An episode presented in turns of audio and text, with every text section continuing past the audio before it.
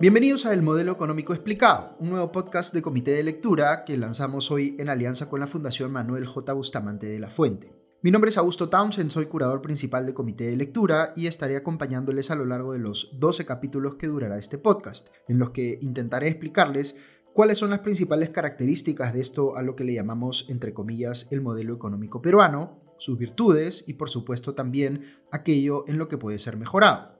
Quienes conocen lo que hacemos en comité de lectura saben que nos gusta tomar temas que generan mucho debate en la opinión pública y tratar de desentrañarlos de la manera más objetiva posible, permitiéndoles a ustedes, que nos escuchan, sacar sus propias conclusiones. Nuestro lema es sin dueños de la verdad, así que no se trata aquí de decirles que hay una sola forma de aproximarse a un asunto, sino que lo importante es abrir canales para ir aprendiendo todos sobre temas que son complejos, pero que debemos procurar entender porque nos impactan a todos.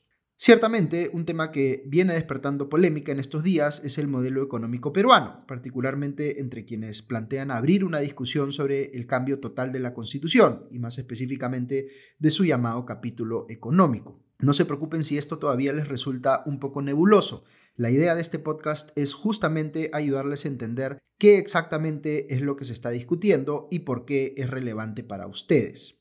Quizá hayan escuchado decir que si tenemos democracia en el Perú es porque es el menos malo de todos los sistemas políticos que podríamos haber escogido. Es decir, que siendo defectuoso es mucho mejor que las alternativas, como por ejemplo tener una dictadura. Vamos a ir viendo a lo largo de este podcast que con la economía pasa algo parecido. No existe el modelo económico perfecto para un país, solo existen unos que son, con sus defectos, mejores que otros. Y la idea aquí es analizar cuán bueno es aquel por el cual ha optado el Perú, concretamente en su constitución vigente, que es la de 1993. En lo personal, debo confesarles que yo estoy muy lejano de las utopías. Luego veremos que hay quienes piensan que el modelo económico ideal es uno en el cual hay control absoluto del gobierno de todo lo que pasa en la economía. Y también hay quienes piensan que el modelo económico ideal es uno en el cual hay libertad absoluta para que todos, personas y empresas, hagamos lo que mejor nos parezca. El Perú, vamos a ir viendo, ha optado por colocarse en un punto intermedio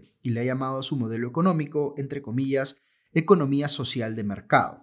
Es, en sencillo, una forma de encontrar el balance adecuado entre dos valores que son importantes para la economía y para la sociedad en general, pero que no siempre están alineados, vale decir, la libertad y la igualdad. La economía social de mercado no es pues un modelo utópico, es decir, uno que aspire a la perfección, sino al contrario, es una forma muy práctica de preguntarnos cómo queremos que funcione nuestra economía para maximizar el bienestar de los ciudadanos, garantizando un equilibrio entre libertad e igualdad.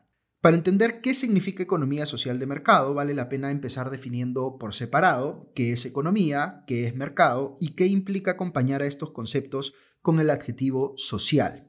Les decía hace un instante que nuestro bienestar, el de nuestras familias y el del país en general, depende de que tengamos un modelo económico que funcione bien. ¿Qué debemos entender entonces por economía? Pues la economía es un sistema, ojo con esta última palabra, que nos permite distribuir recursos en una sociedad. Aunque sea algo que hacemos casi en automático, lo cierto es que nosotros, los ciudadanos, las personas en general, digamos, intercambiamos cosas todo el tiempo. Si tomamos un taxi o el autobús, estamos entregando dinero para que alguien más nos brinde un servicio de transporte. Cuando vamos a la bodega o al supermercado para comprar víveres, estamos adquiriendo bienes que necesitamos para alimentarnos, a cambio de entregarle dinero a quien los produce o los vende. Hay intercambios que quizá no tengamos muy presentes en nuestra vida cotidiana, pero que son cruciales para que podamos vivir o trabajar. Por ejemplo, si hay luz en nuestras casas es porque estamos pagándole a alguien para que nos suministre electricidad. Si hablamos por teléfono con otras personas es porque estamos pagándole a alguien el servicio de tener una línea telefónica y probablemente le hayamos pagado a esa misma empresa u otra el costo del equipo del cual estamos llamando.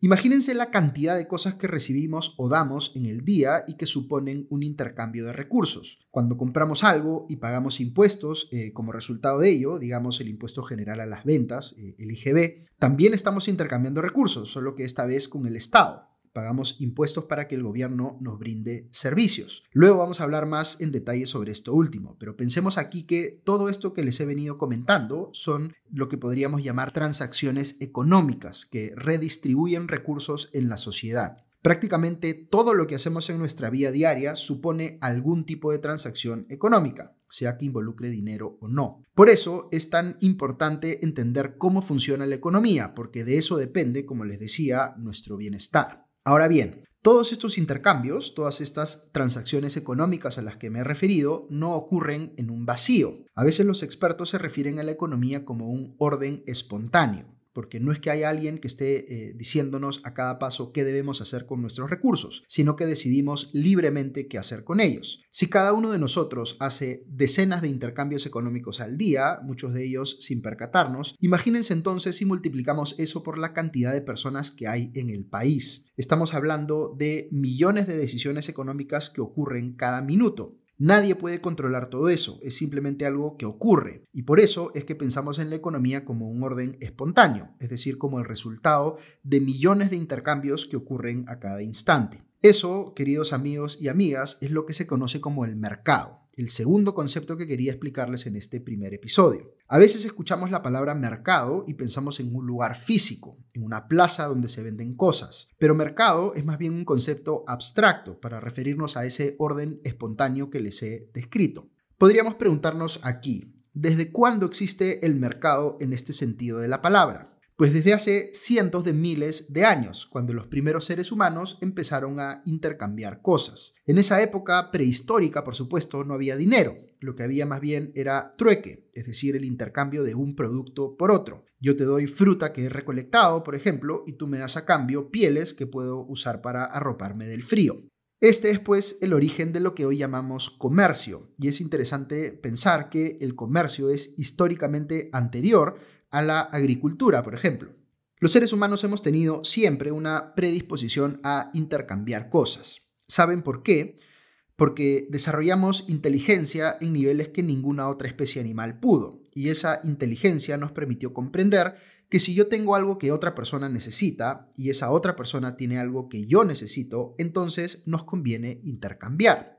Pero aquí hay que agregar otro concepto que es fundamental en esta discusión que estamos planteando. Si yo necesito algo, probablemente sea algo que voy a necesitar no una, sino muchas veces. Por ejemplo, alimentos. Por lo tanto, me interesa que pueda eh, conseguir alguien que me provea eh, ese bien, no solo una, sino varias veces para satisfacer esa misma necesidad tanto como sea necesario. Y ahí aparece este elemento importantísimo para entender la economía y sobre el que hablaremos mucho a lo largo de este podcast, que es la confianza. La confianza es clave para yo atreverme a hacer ese primer intercambio, pero es esencial para que podamos hacer intercambios de manera repetida, continua, tantas veces como sea requerido. Fíjense que en esas épocas el intercambio seguramente se realizaba entre personas que se conocían en algún nivel, que podían tener incluso una relación personal. Pero hoy intercambiamos cosas todo el tiempo con gente que ni conocemos. Por eso es tan importante la confianza para el funcionamiento del mercado no solo la confianza en la persona que tengo enfrente, a quien como les digo podría no conocer, sino la confianza en el mercado como sistema, en que si yo doy algo, me van a dar a cambio lo que me corresponde, porque es lo justo. Es decir, que va a haber lo que se conoce como reciprocidad.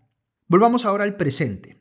¿Qué es lo que ha cambiado desde aquellas épocas prehistóricas en las que el comercio apenas empezaba a aparecer? Pues que ese sistema de intercambio tan elemental basado en el trueque se ha sofisticado y complejizado a tal nivel que ahora, como les decía, ocurren al mismo tiempo millones de transacciones económicas en el país y miles de millones en todo el mundo, porque este sistema se ha integrado además a nivel global, lo que hoy llamamos la globalización y de la cual vamos a hablar también en episodios futuros.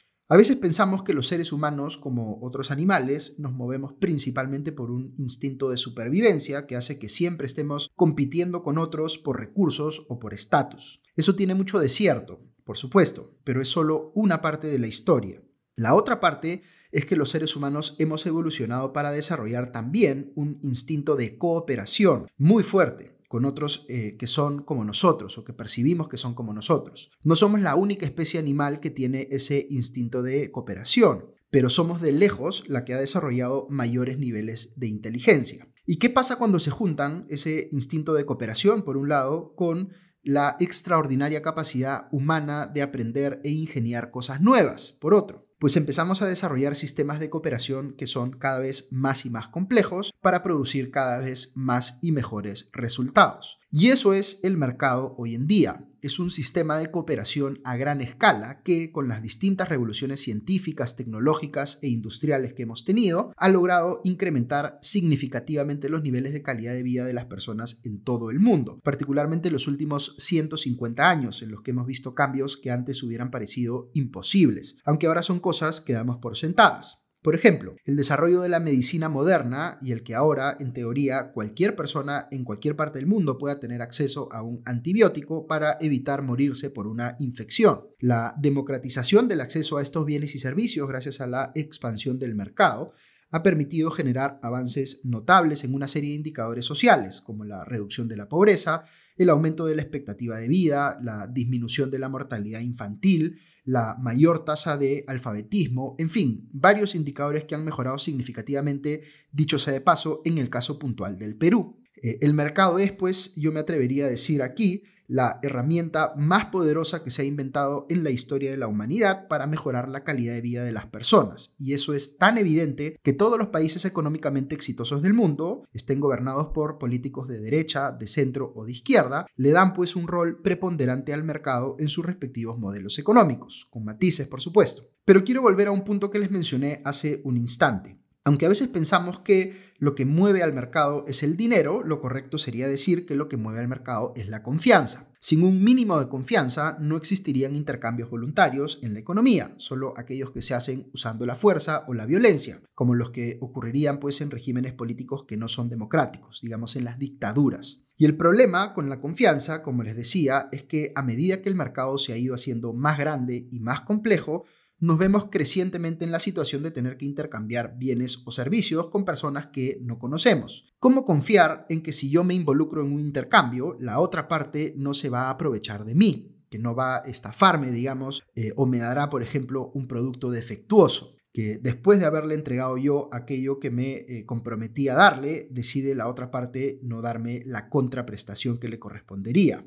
El mercado necesita confianza para funcionar, pero esa confianza puede ser defraudada, de modo que necesitamos establecer reglas para asegurar que todos podamos obrar de buena fe y que si alguien viola la confianza válidamente depositada, sea pues sancionado y se evite perjudicar a quien actuó correctamente. Aquí es donde el mercado deja de ser solamente un orden espontáneo, según lo habíamos descrito, y se convierte en un sistema que opera dentro de un determinado marco legal o regulatorio. Pues bien, ese conjunto de reglas y lineamientos que establecen cómo debe funcionar de manera general este sistema al que le hemos llamado mercado es lo que conocemos como el modelo económico. Y aquí es cuando la discusión se pone más interesante, porque entramos a un terreno en el que ya no solo estamos hablando de economía, sino de la intersección entre esta y otras dos disciplinas, que son el derecho y la política. Este es justamente el terreno en el que podemos pasar a discutir a qué se refiere la palabra social que hemos insertado en la frase economía social de mercado.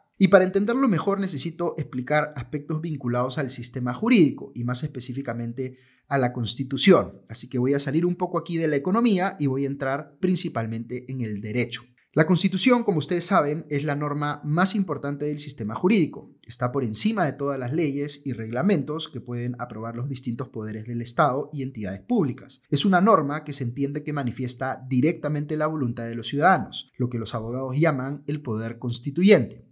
Distinto es el caso de las leyes o reglamentos, porque estos no son aprobados directamente por el pueblo, sino que son aprobados por las autoridades que hemos elegido para representarnos, como los congresistas o el presidente. Pero hay otra particularidad que hace que la Constitución sea distinta a las otras normas del sistema jurídico. Se dice que es una norma jurídica y política a la vez. ¿Qué significa eso? Es jurídica como cualquier otra norma porque establece de manera general los derechos y obligaciones que tenemos.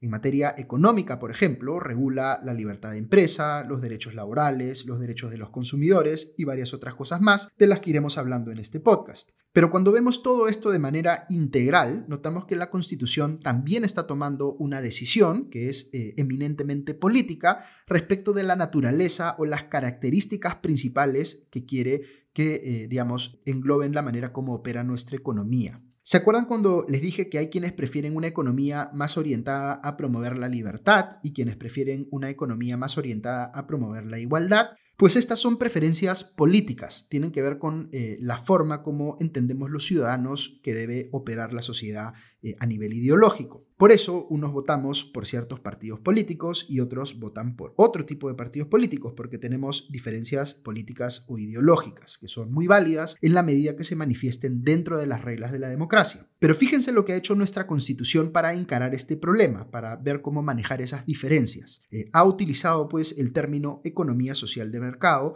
no porque este sea un término técnico, que de hecho no lo es. Lo que se ha querido hacer aquí, como les explicaba, es encontrar un término que transmita la idea de punto intermedio entre quienes están más del lado de la defensa de la libertad y quienes están más del lado de la defensa de la igualdad. Los primeros hubieran querido probablemente que se hable de economía de mercado a secas o de economía de libre mercado, mientras que los segundos hubiesen preferido que se hable de economía social o de economía socialista. Pero lo que hemos hecho es establecer un punto que permita que ambos se sientan de alguna manera identificados.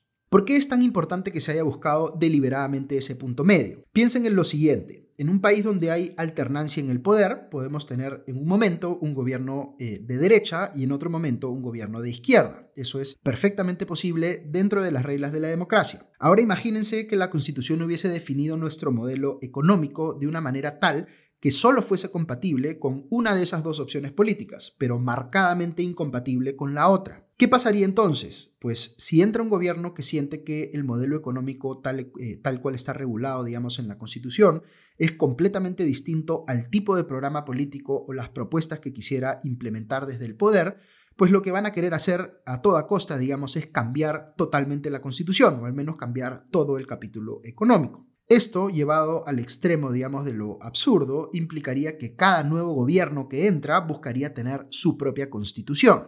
¿Cuál sería el resultado de eso? Pues que el país estaría en una situación de permanente inestabilidad. Piensen que cuando tú cambias la constitución, como e, esta última, digamos, es la norma madre de todo el sistema, luego ya no sabes qué va a pasar con las demás leyes y reglamentos que están por debajo de ella, porque podrían terminar siendo incompatibles con la nueva constitución que se vaya a aprobar. Eso genera lo que los abogados conocen como inseguridad jurídica. No sabemos pues si las normas actuales van a perdurar en el tiempo o cuánto van a cambiar en el futuro. Y eso hace que las personas y las empresas paralicen sus decisiones porque no saben a qué atenerse.